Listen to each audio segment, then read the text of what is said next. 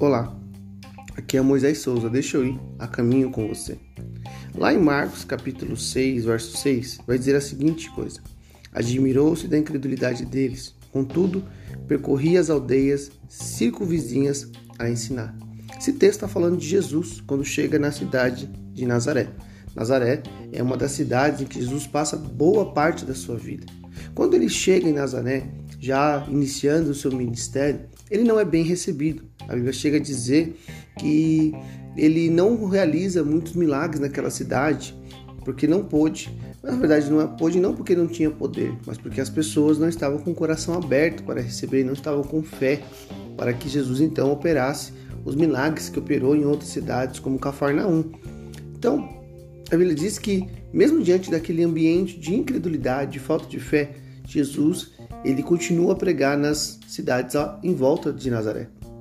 Isso é uma importante lição que nós podemos levar, que mesmo quando nossos projetos ou nossos planos começam a execução, começam a ter alguns entraves, algumas dificuldades, algumas barreiras, nós não precisamos abrir mão dele. Nós podemos simplesmente contornar, continuar, ir adiante. É, ficar triste, chateado é parte da vida. Ninguém passa a vida sem ter emoções, mas isso não pode se tornar uma paralisação. Você consegue imaginar Jesus? Jesus basicamente cresceu em Nazaré, conheceu muitas pessoas naquela cidade, muitas pessoas o conheciam. No entanto, não aceitaram seu ministério. E Jesus não pôde fazer ali com seus, com pessoas conhecidas, o que ele realizou em outras cidades. Mas ele não parou, ele continuou, ele foi adiante. E é exatamente isso que nós precisamos de fazer todos os dias. Mesmo que algumas situações à nossa volta sejam contrárias, inclusive com pessoas conhecidas, amadas, que nós nos relacionamos frequentemente. Elas podem não enxergar o que nós enxergamos, elas podem não acreditar no que nós acreditamos, elas podem escolher caminhos diferentes daqueles que nós escolhemos. E isso não necessariamente pode, pode se tornar um motivo para nós desistirmos da caminhada. Esse é o conselho dessa palavra aqui. Jesus continuou a ensinar e nós também precisamos continuar os nossos projetos. Devemos ser como uma corrente de águas ali.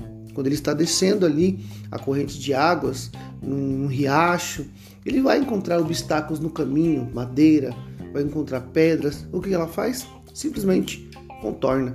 Ela simplesmente contorna e segue adiante, tá? Então, vamos seguir adiante, contorne as situações, os problemas, creia naquilo que Deus te deu para realizar nessa terra e faça, faça. Vai encontrar dificuldades, empecilhos, incredulidade, falta de fé? Com certeza nós iremos encontrar tudo isso na nossa caminhada, mas nós precisamos continuar assim como Jesus continuou. E olha, não se perca no caminho.